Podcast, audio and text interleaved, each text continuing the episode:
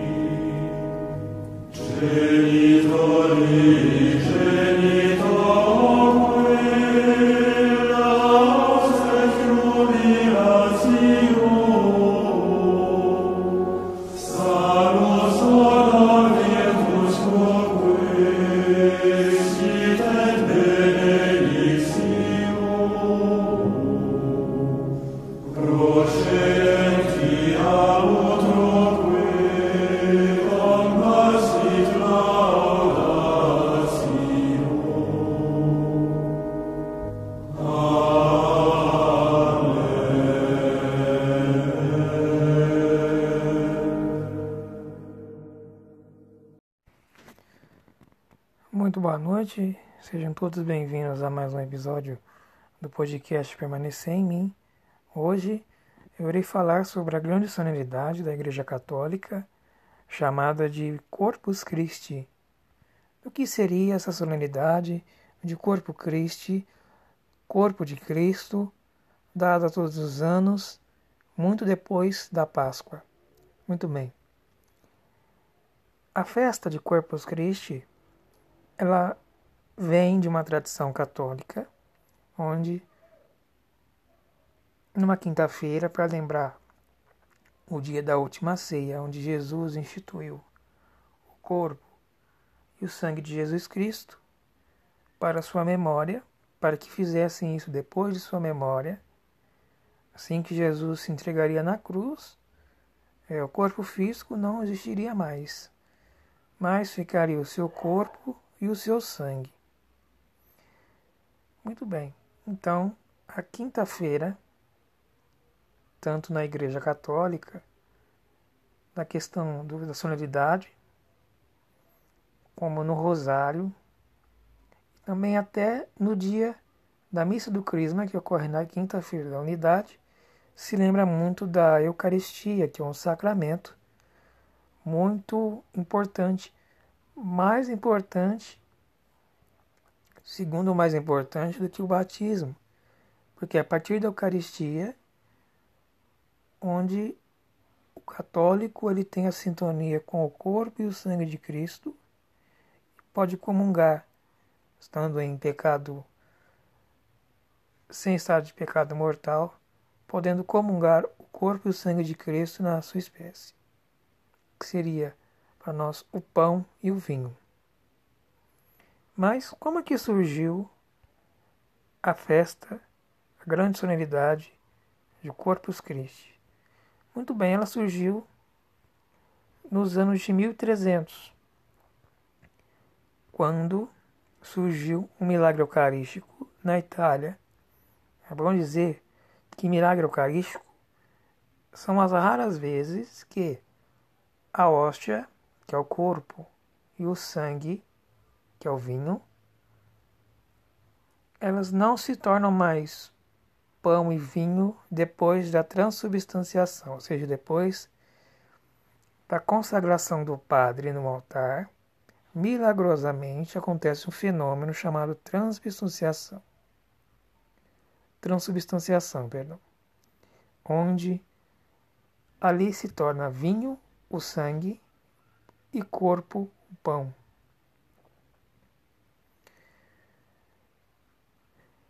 Os milagres eucarísticos, eles começam de muita origem na Itália. Tem um milagre muito famoso, que é o de Lanciano, onde o corpo e o sangue de Cristo se tornaram vivos.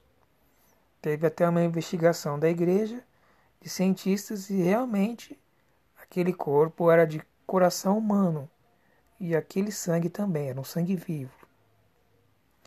Depois vieram os milagres de São Januário, onde todos os anos, no dia de São Januário, o sangue e o corpo eles se liquidificam. Existe guardado numa ampola o sangue coagulado. Então, pelo menos uma vez no ano, esse sangue ele fica líquido e geralmente essa tradição é que algo irá acontecer no mundo. Já aconteceu de uma visita papal, esse sangue coagulado ele ficar líquido na presença do Santo, do Santo Padre.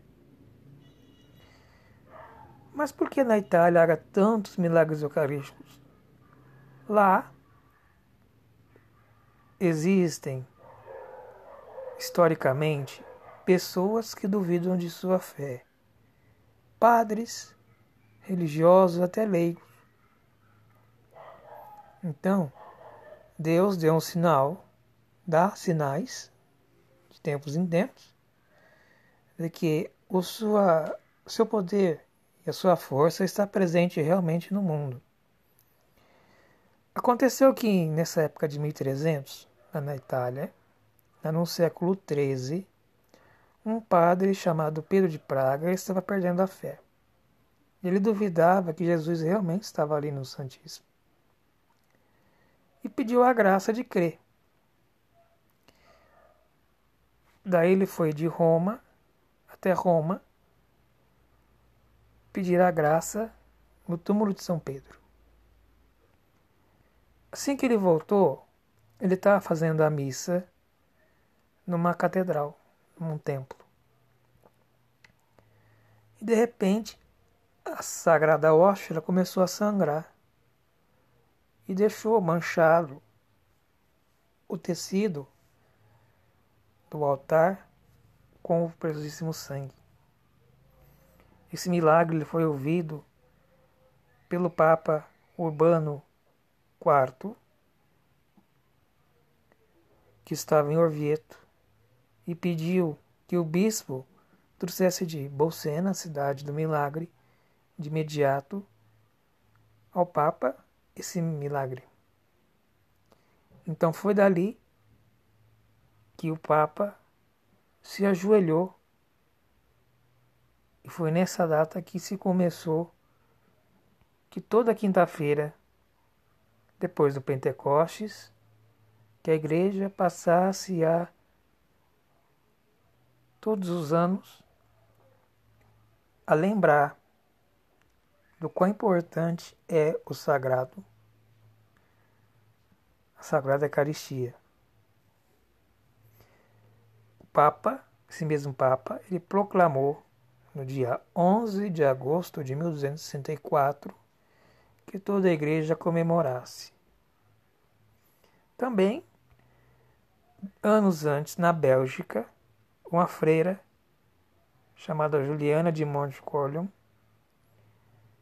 ela havia recebido visões de Jesus, que pediu uma festa litúrgica a seu sagrado corpo e sangue.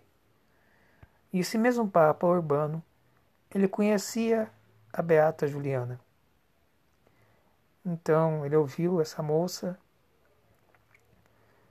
e mesmo após esse milagre ter ocorrido na Itália, esse segundo milagre, onde o padre foi celebrar a missa na sua volta de Roma e viu que seu corpo estava sangrando sua hóstia. Então ele decidiu que São Tomás de Aquino fizesse uma música. São Tomás de Aquino, um grande teólogo conhecido hoje em dia, fez o tão sublime sacramento, que seria tão sublime sacramento, adoremos neste altar. É uma música feita especialmente para adoração eucarística, na bênção do Santíssimo. É bom dizer que a Eucaristia é um, é um sacramento tão sério que ela é guardada numa espécie de tabernáculo. Pode ser chamado de cofre, de uma caixa, mas geralmente todas as hóstias que são consagradas pelo padre no altar, mesmo as que sobram, elas são colocadas nesta caixa, nesse tabernáculo. E ali elas servem como viático, ou seja, a última hóstia dos doentes que vão receber a unção dos enfermos. E também ali é armazenado a hóstia nas celebrações da palavra, onde não há missa. O dia mais famoso que não há missa é a Sexta-feira da Paixão. Então, em vez do padre consagrar e relembrar todo o mistério, porque a missa, a Eucaristia, a celebração da Eucaristia é um mistério, ele vai e pega a hóstia consagrada lá no tabernáculo, no sacrário, já que não se pode consagrar uma nova. A Eucaristia, ela é a memória da morte e paixão de Jesus Cristo. Então, todos nós, católicos, devemos prestar esse, essa adoração às hóstias santas. Todos, sem exceção, devem, na quinta-feira, já que nós não temos procissões por conta do vírus, aqueles que podem, aqueles que têm tempo, podem assistir às transmissões de Santa Missa na TV, na internet e relembrar da sua primeira comunhão. A primeira comunhão, ela é o sinal de um católico para um católico a entrada do pequeno filho de Deus abraçando o Cristo que é seu Pai. Se você pode comungar, faça isto nessa missa de Corpus Christi. Mas se você não pode, por questão de doença ou questão de pecados mortais, peça a bênção de Cristo na sua casa, no seu coração, na sua mente. Peça para que ele entre e permaneça em você. Feliz solenidade de Corpo Christi. Feliz solenidade da Eucaristia. Viva Jesus Eucarístico. Que ele venha aos nossos corações nesse tempo tão difícil, como um alento, pois a Eucaristia é um remédio, não só para o corpo, mas para a alma.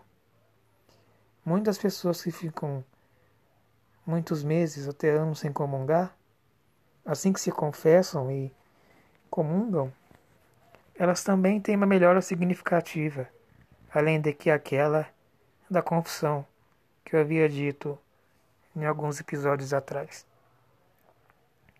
Então, demos esse louvor a Cristo sacramentado.